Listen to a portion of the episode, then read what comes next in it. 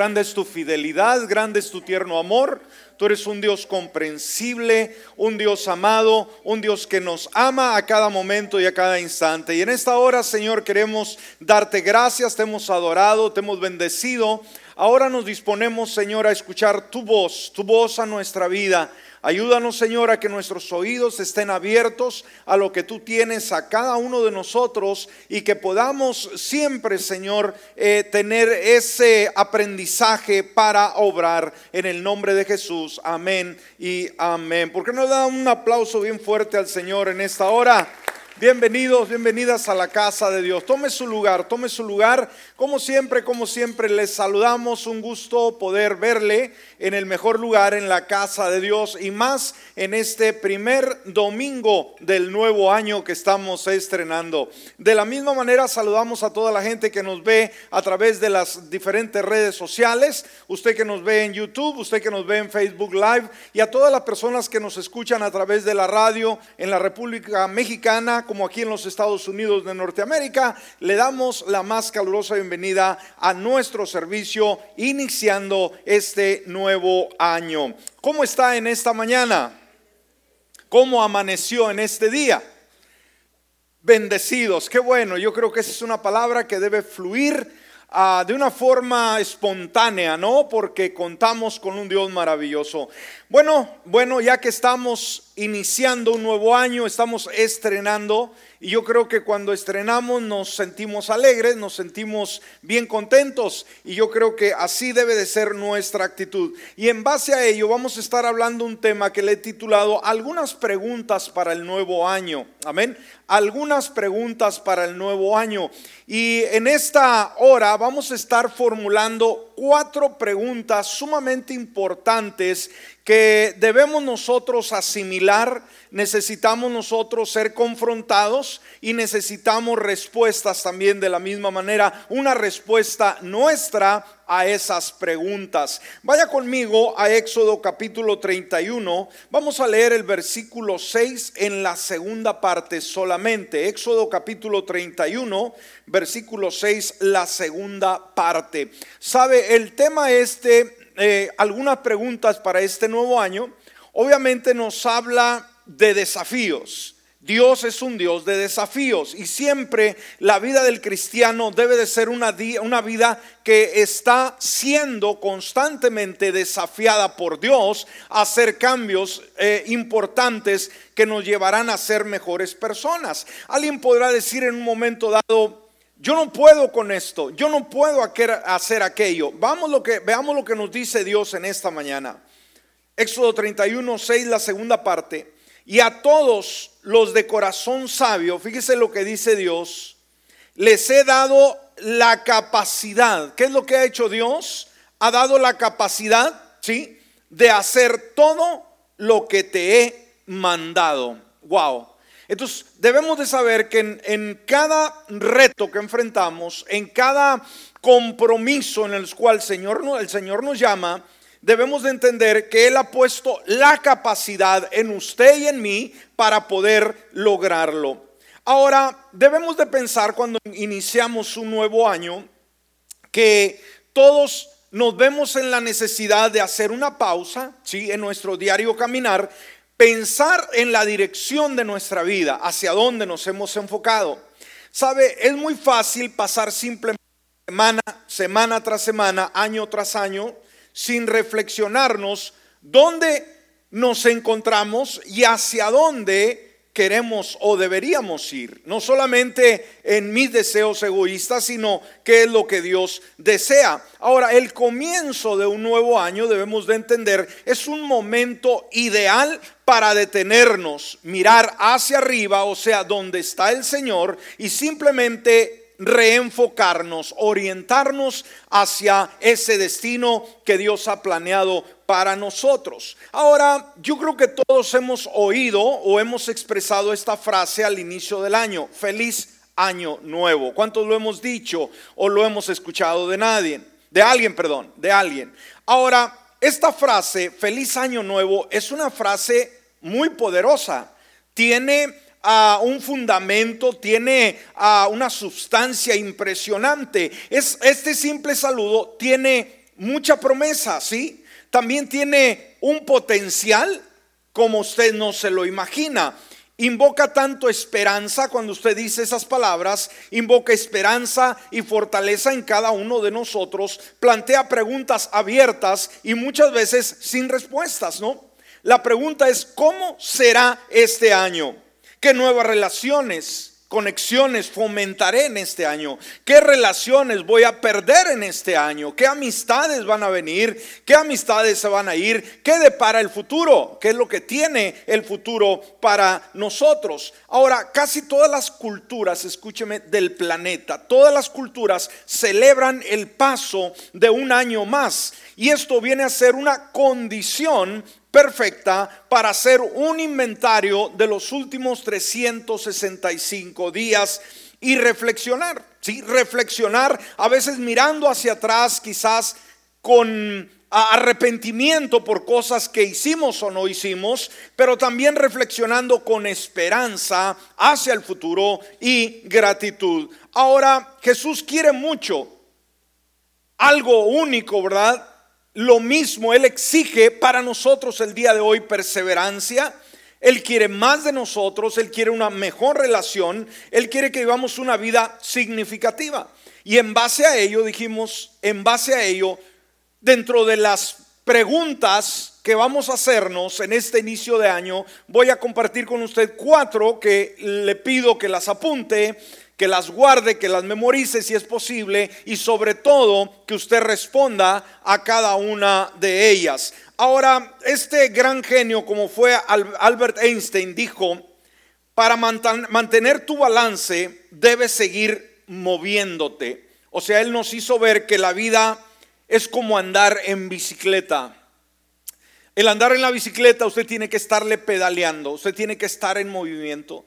Y como creyentes de la misma manera debemos de saber que cuando enfrentamos un nuevo año no podemos mantenernos indiferentes, no podemos mantenernos en la misma actitud, necesitamos avanzar. Así que con eso en mente vamos a estar enlistando estas preguntas para el nuevo año. En primer lugar, en primer lugar, la primera pregunta que debemos nosotros responder ¿Qué puedo hacer este año para vivir una vida más agradable a Dios?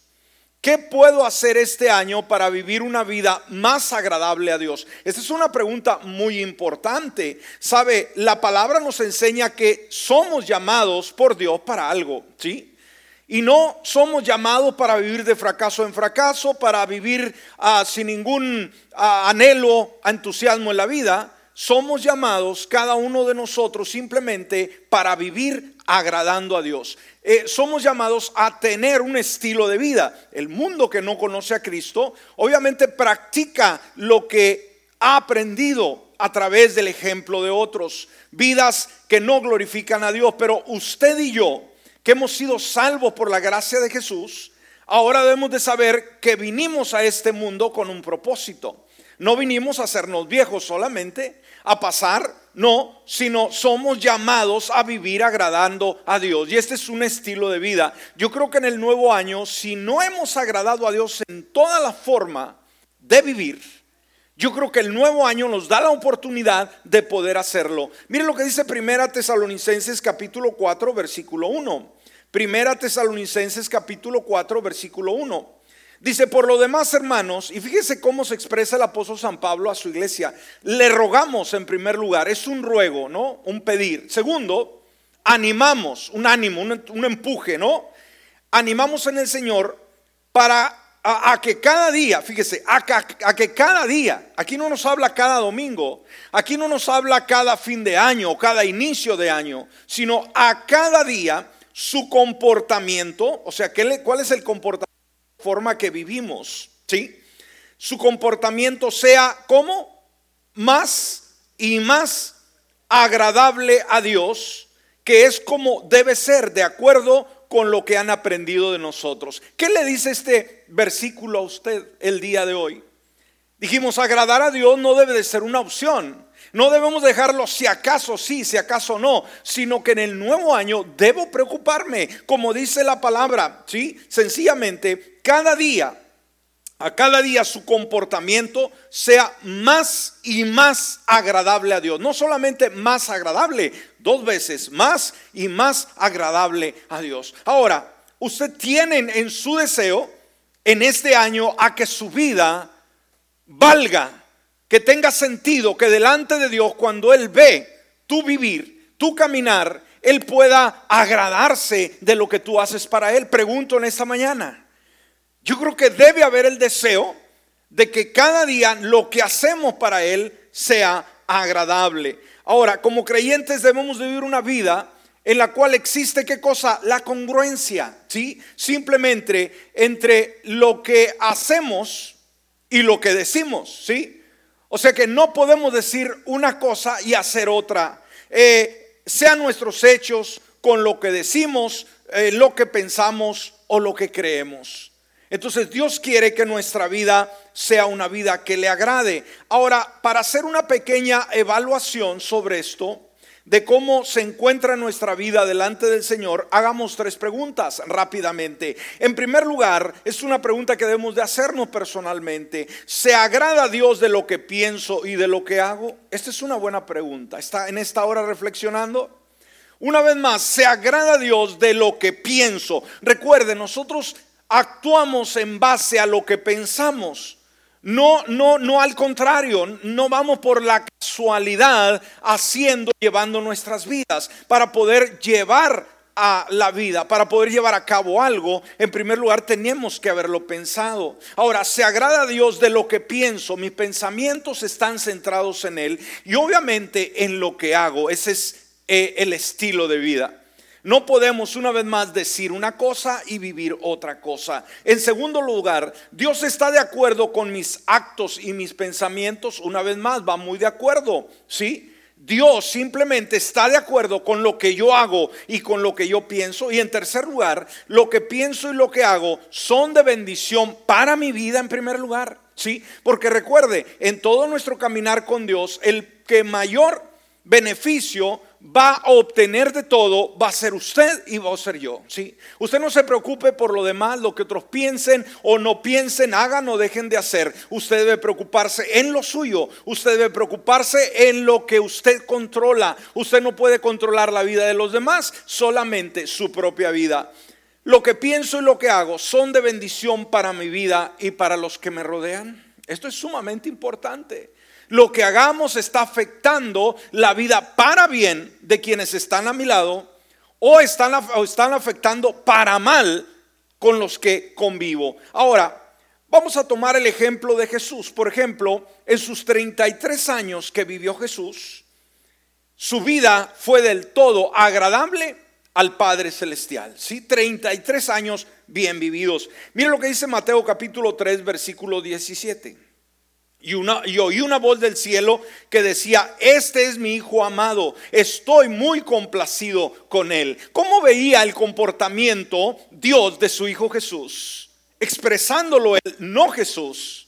¿Qué dice en este versículo? Que él estaba con el comportamiento de Jesús muy complacido. La pregunta es, la pregunta es, ¿cómo está Dios con tu vida y la mía? ¿Está complacido? O está triste, o está incómodo, o está enojado. Esa es una buena pregunta para reflexionar el día de hoy. Entonces, eh, de nosotros mismos Nunca, escúcheme, por nosotros mismos vamos a poder vivir una vida que le agrade a Dios. Solamente a través de Él, a través de su gracia y a través de la fortaleza que podemos obtener, a través de la comunión, a través de la oración, a través del ayuno, a través de la lectura bíblica, a través de nuestro deseo de convivir con Dios, de hacerlo a Él nuestro mejor amigo, vamos, vamos nosotros a poder agradarle a Él. Así que aquí hay un reto para este nuevo año en el cual podemos cada uno de nosotros pensar, ¿qué puedo hacer este año para vivir una vida más agradable a Dios? Esa pregunta usted tiene que contestarla. ¿Habrá algo que podemos hacer para agradar más a Dios? Usted debe de saber. Segundo lugar, segunda pregunta. ¿Qué puedo hacer este año para disfrutar más a Dios? Amén. ¿Qué puedo hacer este año para disfrutar más a Dios? ¿Sabe? Dios, Dios es un Dios que se disfruta. ¿Me escuchó? Dios no es simplemente a un, ser enojón que está allá en el cielo y que está listo para castigarnos y darnos a nuestro merecido. No, Dios es un Dios bueno. Pero también, déjeme decirlo, Dios es un Dios que se puede disfrutar. Su compañía, su amistad, ese compañerismo que está con nosotros en cualquier momento de nuestra existencia, eso lo disfruto. El momento que pasamos con Dios es un momento maravilloso. Yo creo cuando pasamos eh, nuestro tiempo con familiares muy queridos, con personas, amistades de calidad, yo creo que disfrutamos ese tiempo. El sonreír, el platicar, el convivir, es, es lindo. Ahora, Dios no se compara a la mejor amistad que usted pueda tener con un ser amado o con un amigo. Dios es superior. Pero debemos de entender que este año necesitamos disfrutarlo más. Quizás el año pasado nos perdimos la oportunidad por los apuros en los cuales nos encontramos, por el descuido, eh, por ah, tanta actividad sucesivamente. Pero el nuevo año me da una vez más una nueva oportunidad de poder disfrutar a Dios. ¿Cuántos disfrutan a Dios? Ahora, ¿cuántos de ustedes, para ustedes servir a Dios es bestia? Quizás para ustedes servir a Dios, decir, ¿por qué me tocó esto? ¿O por qué mis padres me traen a la iglesia? No, yo creo que como padres, escúcheme bien, jugamos un papel muy importante en provocar un hambre de Dios en nuestros hijos cuando nosotros, o a nosotros nos ven, mejor dicho, disfrutar a Dios. Cuando ellos ven que sonreímos con Dios, cuando ellos ven que amamos a Dios, cuando ellos ven que pasar un tiempo en la casa de Dios, un tiempo de oración, un tiempo de ayuno en comunión con el pueblo, eh, nos, eh, nos fortalece y nos alegra, cambia nuestro estado anímico, cambia nuestro estado depresivo, ¿no? Hacia un estado de alegría, van a decir, wow, esto está mejor que el alcohol, esto está mejor que las drogas, esto está mejor que andar robando por aquí, por allá, aquí puedo deleitarme, puedo disfrutar a Dios, pero recuerda, ¿quién enseñará al hijo? ¿Quién enseñará al nieto? ¿Quién enseñará a las nuevas generaciones a poder disfrutar a Dios? ¿Quién lo hará? ¿Quién lo hará? Usted y yo.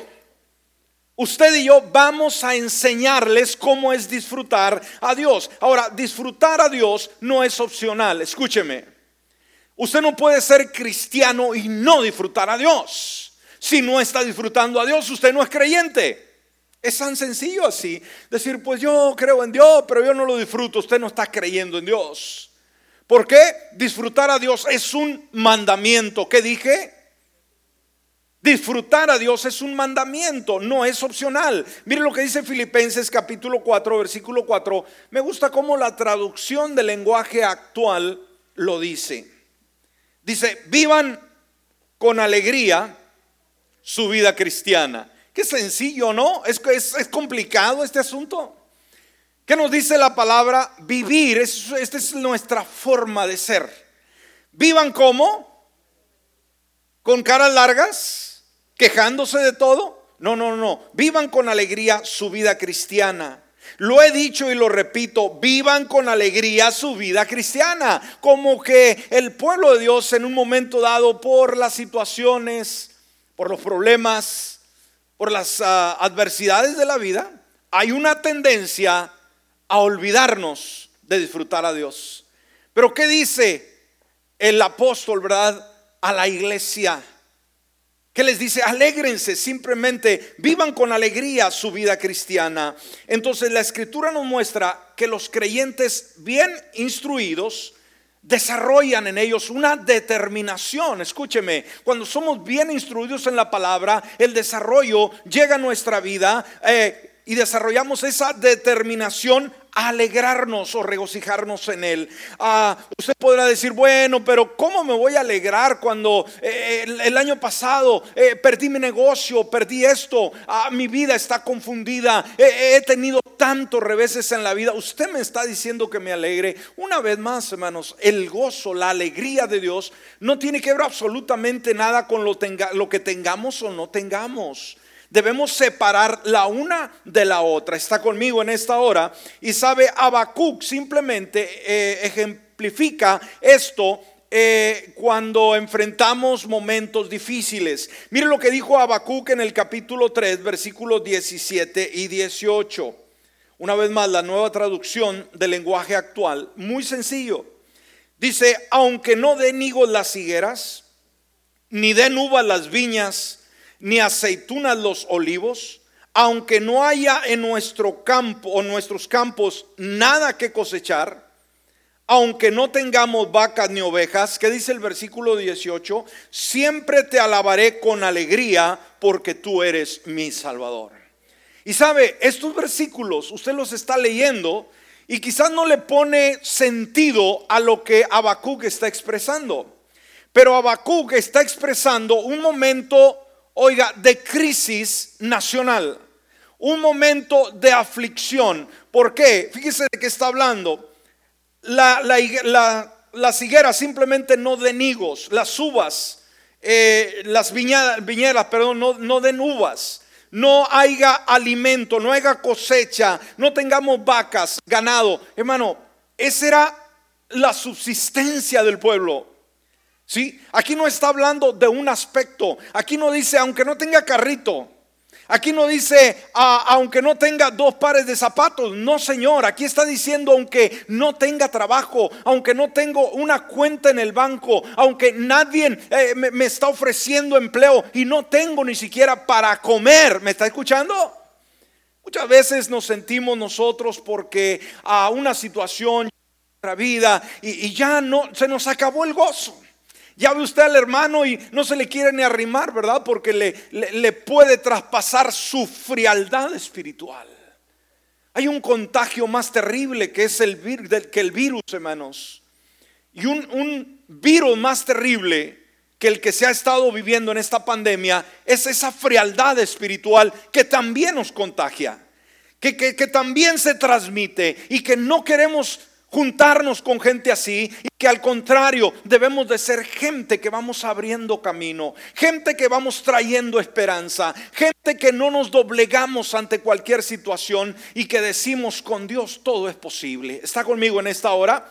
Entonces veamos, la aflicción no es motivo para quitar la alegría, porque dije, lo que está expresando aquí el profeta nos habla de una desolación terrible cuando no hay absolutamente nada y todavía dice, te alabaré con alegría porque tú eres mi Salvador. Entonces, estos antepasados, ¿sí? que hemos tenido en testimonio a través de la escritura como un legado, llamaron a esto una fe activa, una fe que le crea a Dios en medio de las circunstancias. Ahora, ¿en qué otra forma podemos disfrutar más a Dios? En primer lugar, disfrutar la alegría de nuestra salvación. Alguien puede decir, eh, ¿por qué cosas voy a estar alegre? Si me ha ido como en feria, como se dice, ¿no?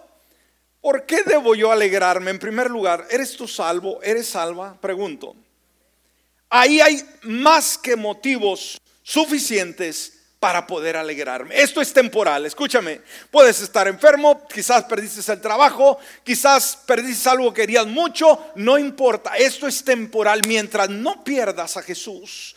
Mientras no pierdas el enfoque en Dios, todo va a estar bien. ¿Escuchaste? En segundo lugar, disfrutar la alegría en la revelación de la palabra. El salmista se deleita en los testimonios de Dios. Por ejemplo, el Salmo 119, versículo 14, dice, me alegré en tus leyes tanto como en las riquezas. En tercer lugar, disfruta la alegría en la comunión. Es importante saber que tengo hermanos y hermanas que juntos formamos el cuerpo de Cristo Jesús y que puedo alegrarme con ellos, puedo sonreír porque ellos me sonríen, puedo confiar porque ellos me aman, puedo caminar porque sé que están orando por mi vida y se preocupan que están cuidando mis espaldas, están cuidando mi salud espiritual. ¿Alguien puede decir amén a esto? Así que cuidado con ello, hermanos. Si alguien dice, no encuentro ningún motivo para sonreír, este año vamos a proponernos, como lo hemos estado viendo, analizando a través de este tema, ¿qué puedo hacer este año para disfrutar más a Dios? Sobran razones, sobran motivos para hacerlo. Vamos rápidamente en la tercera pregunta ¿Qué es lo más importante que puedo hacer para mejorar la vida familiar? Este es otro punto crucial, hermanos. ¿Qué puedo o qué es lo más importante que puedo hacer para eh, mejorar la vida familiar? Algo que no debemos olvidar, hermanos, es que la familia nació en el corazón de Dios y que la familia es lo más importante y que Él desea que esa familia esté cuidada, esté protegida, esté guardada en los brazos de Jesús. Y sabes, tú y yo como padres jugamos un papel muy importante en la estabilidad, en el crecimiento, en, la ah, madurez de eh, la, la familia que esta familia sea triunfante. Recuerde, hoy estamos viviendo nuestro propio, tiempo. Quizás tú tienes hijos pequeños, quizás dices, no, pues yo vivo a mi manera y a nadie le interesa. Pero recuerda, los hijos, las hijas vienen detrás de ti. ¿Qué quieres que sean ellos el día de mañana? ¿Quieres dejarles un buen legado? ¿Quieres que sean personas de bien? ¿Quieren que, ¿Quieres que les vaya bien en la vida? ¿O quieres que terminen en la cárcel o en drogas o perdidos por aquí, rodando por allá? Sin identidad, sin Dios y sin esperanza. No podemos dejarle este derecho a que simplemente la casualidad sea la que vaya guiando a nuestros hijos. Ahora, no podemos negar las dificultades que enfrenta la familia el día de hoy. Tampoco podemos hacer a un lado las tristes estadísticas de la realidad familiar del día de hoy. Se multiplican obviamente los divorcios, los ah, ah, desacuerdos, la desunión familiar, las pandillas, hijos rebeldes, hijos en droga, como ya lo dijimos, y un alto nivel de violencia intrafamiliar. Ahora, hay enemigos de la familia que continuamente están tratando de perturbar, tratando de quitar la paz. Por ejemplo, vamos a listar algunos, el egoísmo. El egoísmo trae desdicha, trae desgracia, trae quebranto al hogar, el exceso de compromisos y agotamiento físico, ¿sí? El mal uso del dinero, la falta comunicación en la familia. Cuando no hay comunicación, cuando cada quien vive su propia vida, cuando cada quien vive su propia vida, esto eh, debe de tenerse con mucho cuidado. Ahora, surge una pregunta en todo ello. Sabemos estadísticas, sabemos los problemas, la pregunta es, ¿qué poder hacer? Bueno, simplemente hay algunos consejos. Dedica tiempo a tu familia. ¿Me escuchaste? Dedica un tiempo a tu familia. Comparte con tus hijos, ama a tus hijos, eh, platica con ellos, abrázalos, bendícelos, sácalos a comer, sácalos a pasear, eh, tráelos a la casa de Dios, sea amigo de tus hijos. Amén. Ahora, que haya una comunicación entre padres e hijos una coherencia en los padres y una autoexigencia de los hijos. Hay que dar ejemplo en primer lugar a nuestros hijos y tener iniciativa y un buen humor en el hogar. ¿Cómo lo ven sus hijos, sus hijas en el hogar? ¿Lo ven como una persona agradable o una persona que solamente anda golpeando las puertas, que solamente anda gritando, anda eh, desanimado? Hermano, usted es un, un espejo en el cual sus hijos van a mirarse el día de mañana. Por eso el día de hoy debemos de tener mucho cuidado en nuestro comportamiento, de que puedan ver la alegría que tenemos de servir a Dios, la alegría de tener una familia. Usted no se queje de que estos niños malcriados eh, comen mucho, ya se acabaron todo lo que hay en el refrigerador, son inquietos. Hermano, usted alégrese de alguna manera, busque la forma de que ellos vean estabilidad. Así que hay que hacer, hay que asumir responsabilidad. responsabilidad. ¿Qué dijo Josué en ese... Ah, eh, dicho, en esa frase ah, tan muy común, tan popular en, en Josué 24:15. Pero si no les parece bien servirle, escojan hoy a quién quieren servir, si a los dioses que sus padres adoraron cuando aún estaban al otro lado del río, o a los dioses que sirven los amorreos en esta tierra donde ahora ustedes viven. Por mi parte, mi casa y yo serviremos al Señor. Esta es una determinación, amén, una determinación. Así que yo creo que una buena pregunta que tenemos que hacernos en este nuevo año, ¿qué es lo más importante que puedo hacer para mejorar la vida familiar? ¿Será que nuestra familia, su familia, necesita y puede mejorar? Pregunto. Seguro que sí. Y por último, por último, con esto vamos a estar cerrando, ¿cuál es la nueva forma más útil en la que podría fortalecer mi iglesia. Amén. ¿Cuál es la forma más útil en la que podría fortalecer mi iglesia? Y cuando estoy hablando de mi iglesia, no estoy hablando de egoísmo, pero usted y yo somos parte de la iglesia universal, pero también somos parte de una iglesia local. Usted es de la familia Roca de los Siglos. ¿Escuchó? Ahora, ¿qué queremos en este nuevo año? Una iglesia carente de valores, una iglesia sin dirección, o queremos una iglesia unida, queremos una iglesia poderosa, queremos una iglesia que cambia nuestro mundo. Esa es una decisión que no le corresponde a Dios solamente, le corresponde a usted, a usted, a usted y a mí. ¿Estamos de acuerdo? ¿Cómo queremos que sea la iglesia? La iglesia va a ser de acuerdo nosotros lo querramos. ¿Me escuchó? ¿Sí? Ahora, si bien a menudo enfatizamos el hecho de que los creyentes individuales son el cuerpo de Cristo y debemos de entenderlo. Hay mucha gente a veces se ah, pone quizás a un pensamiento en las redes sociales y, hablando acerca de la iglesia y hay gente tan, no sé, ¿verdad? Tan rara que puede decir, vamos a la iglesia y otro dice, no, pero ¿qué vas a hacer a la iglesia si nosotros somos la iglesia? Bueno, ¿verdad? Ahí hay un choque. Entendemos que la iglesia está en todos lugares, pero que tenemos ciertos días en los cuales nos reunimos como iglesia y tenemos que asistir a la casa de Dios como iglesia. ¿Entendemos? Entonces, entendemos obviamente que los creyentes individualmente somos el cuerpo de Cristo. Primera de Corintios 6, versículo 15 en su primera parte dice, ¿Acaso no saben ustedes que sus cuerpos son miembros de Cristo? Entonces, el Nuevo Testamento, cuando vamos a, la escritura, eh, en realidad dice siete veces, ¿sí? Que uno, eh, que es la iglesia y es el cuerpo de Cristo. Ahora, no debemos permitir que nuestro énfasis frecuente, ¿sí? En nuestra relación con Cristo personal, minimice la importancia de nuestro servicio a Dios a través de su cuerpo, que es la iglesia. ¿Me está entendiendo?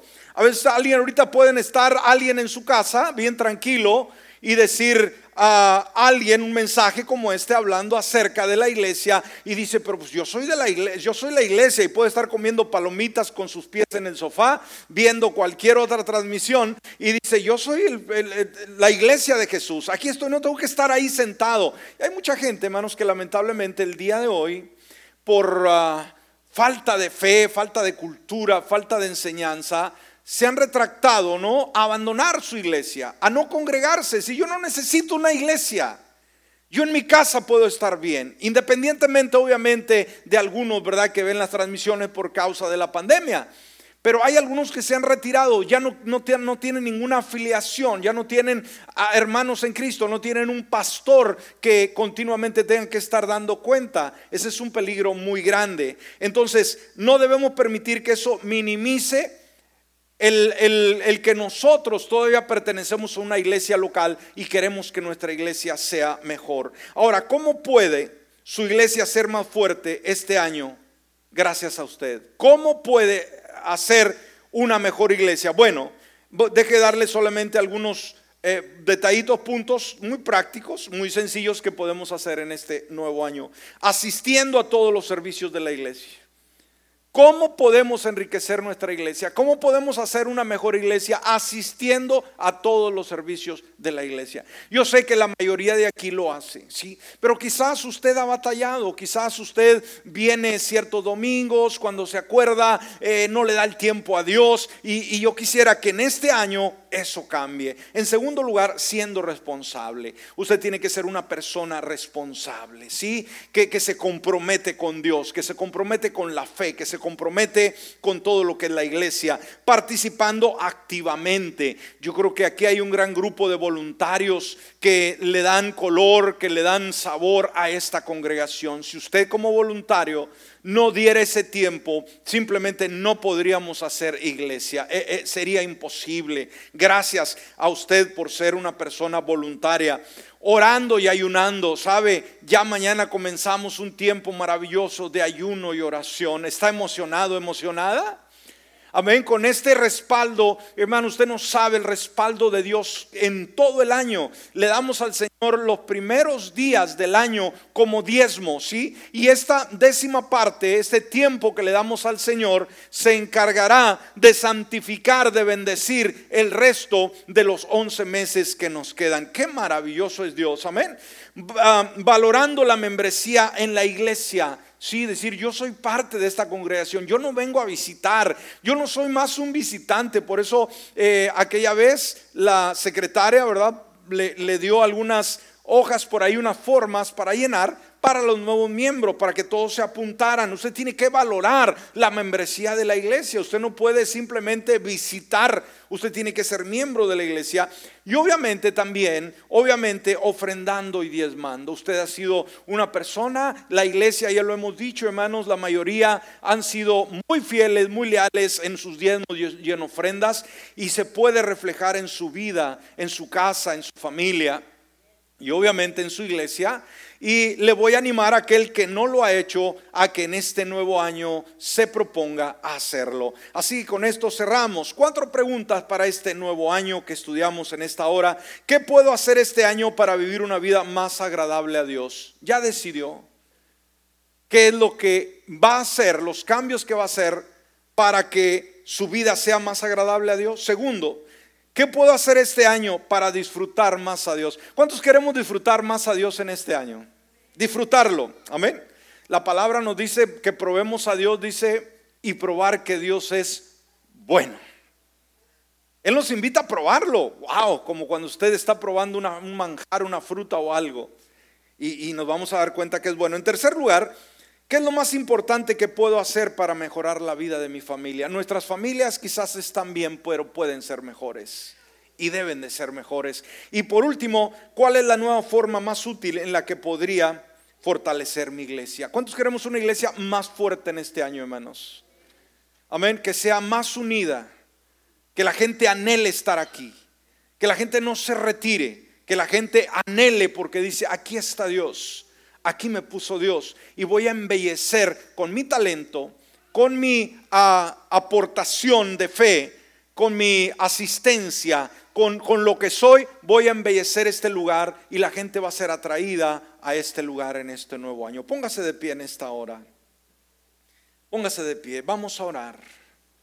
Padre amado, queremos agradecerte en esta hora porque tú eres un Dios, Señor, que vela por nosotros a través del tiempo. Estamos en este cambio de un nuevo año, Padre. Hemos dejado 12 meses en los cuales tu bendición, tu provisión estuvo con nosotros, en el cual pudimos sentir tu mano y que ahora en este primer domingo del año, en nuestro primer servicio con esta gente tan linda, Padre, que ha venido, que ha determinado, que viene, que dejó su casa, que dejó sus quehaceres porque anhela estar en tu casa. Señor, esto es algo maravilloso. Gracias por cada corazón determinado. Pero sabemos, Dios, que nuestra vida, cada día podemos ser mejores. Que cada día nuestra vida puede reflejar tu gracia, puede reflejar tu amor, puede reflejar tu misericordia. Un nuevo año, Señor. ¿Qué sucederá en este nuevo año? ¿Qué sorpresas vendrán? ¿Qué cambios extraordinarios habrá en el mundo? ¿Habrá en la iglesia y habrá en nosotros? No lo sabemos. Pero en esta hora, Señor, simplemente nos has dado estas cuatro eh, verdades o cuatro principios, Señor, que podemos nosotros meditar, podemos analizar para que nuestro año sea mucho mejor. Ayúdanos, Padre, a que nuestra vida en este nuevo año sea una vida que te agrada. Una vida en la cual, así como Jesús escuchó aquella voz del cielo que dijo, este es mi Hijo amado en el cual me complazco de la misma manera que podamos escuchar en nuestra mente, Dios, en nuestro corazón, en los momentos quizás de soledad, quizás en los momentos, Señor, donde la nostalgia golpea nuestras vidas, que podamos escuchar tu dulce voz, Señor, me complace lo que tú haces. Quizás estés triste porque tus sueños no se han realizado. Quizás estás agobiado por ah, algo que en lo cual tú obraste bien pero que obviamente, obviamente el mal ha estado velando y tratando de traer confusión, pero tú hiciste lo correcto, siente la paz de Dios. No importa que te cierren las puertas. No importa que ah, te critiquen, no importa que te hagan a un lado, tú puedes pensar y decir, Señor, independientemente de lo que pase a mi alrededor, yo quiero, Señor, agradarte que mi vida sea una vida que te agrada.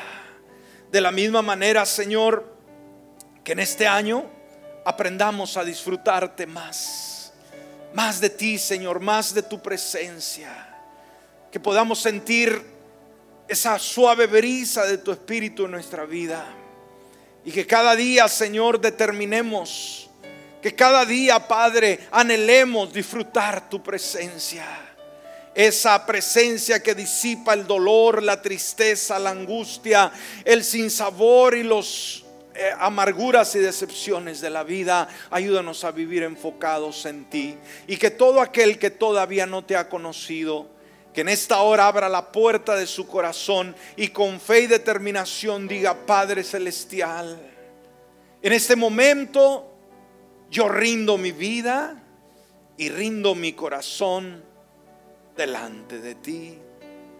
Te pido perdón por mis errores y que hagas de mí una persona totalmente nueva por Cristo Jesús. Amén y amén. Gracias Dios. Gracias. Ahora iglesia le invito a que deje su lugar unos momentos, vengamos al altar. Vamos a hablar con Dios. Vamos a entrar a su presencia. Y vamos a decirle, Señor, este año yo quiero que sea el año más extraordinario que he tenido jamás. Que este año haga la gran diferencia en mi vida, en mi matrimonio, en mi casa, el día de hoy. Venga.